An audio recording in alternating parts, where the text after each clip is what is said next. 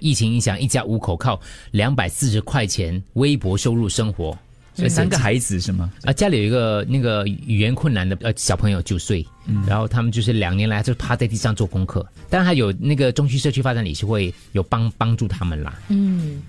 两百多块钱呢、嗯，外公跟外婆跟他妈妈还有哥哥住在一起，上完时还有刚才提的那个九岁的小朋友，外婆就表示说，那个外公是送货司机，然后后来就是就和他妈妈还有小女也跟着一起送货。可是以前疫情每个月可以赚一千多，现在疫情一个礼拜才赚六十块钱，所以算到来一个月就两百多块咯。少了很多啦。因为中区市长潘丽萍，她也呃那个新加坡政府投资公司说有呃送书桌给这个家庭，所以因为你看到那个小朋友那个故事啊，当然这个这个其实是要告诉大家，就是有一些朋友他们其实。呃，还是需要我们不同的社区人士帮忙。然后呢，其实我们是有组织跟机构在做这个事情的，只是不是所有的家庭他们都有去，可能就有去寻去寻求这些所谓的有帮助刚好啊碰。到，还是有一些。你看到小朋友很可爱的嘞，他在家里，他、在这里念书的时候就就没有桌，要趴在地上，嗯，因然为后担心对他的这个坐姿不好啦。对对对给他一个桌子，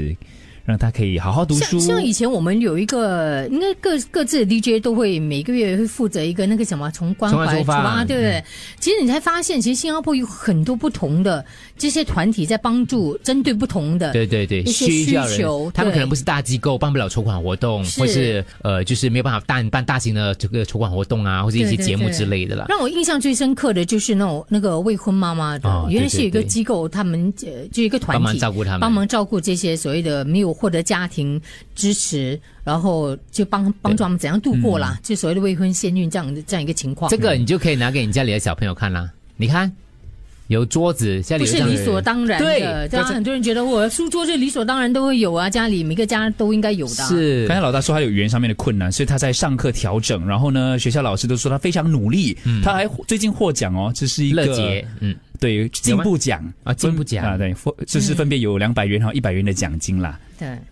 你看了就觉得很心疼小朋友。呃，昨天我看到一个节目，呃，不知道大家有没有是看，嗯是是就叫中国的一个节目叫《我们在行动》的一没个有节目，他们去了一个比较偏远，你知道，在中国其实很多地方都有那些比较贫困区啊。嗯有一个男孩，他因为家里太穷了，所以没有办法给他读书，结果他就唠一句话跟他妈妈讲什么嘞？他说：“你不让我读书，我恨你一辈子。”哦，结果这句话妈妈听进耳耳里面了，就一直很难过。每次那个男的那个孩子一提到说读书这两个字，妈妈就掉眼泪了。啊所以可能我觉得有些时候，这个小朋友其实爸妈都会很愧疚的，，对，觉得没有办法给他连最好。桌子都买不到一张，啊，是让。他趴在地上那个桌嗯，可子是里面。当然也有很多很懂事的小朋友啦，是是知道说爸妈也已经尽了力了。嗯，所以，我们周围的人就可以多观察一下，观呃就是周围有什么需要之类的哦，就是家呃邻居呀、各方面呐、然后，当然我们自己要要要要珍惜东西啦，就爱护东西啦。对跟家里的小朋友可能可以就是跟他讲一讲，不一定要给他看这个报纸，你可以跟他讲这个故事。嗯，因为很多东西我们都觉得理所当然的，桌子嘞，是哦，书桌嘞，怎么可能找不到一张桌子呢？对不对？就是找不到。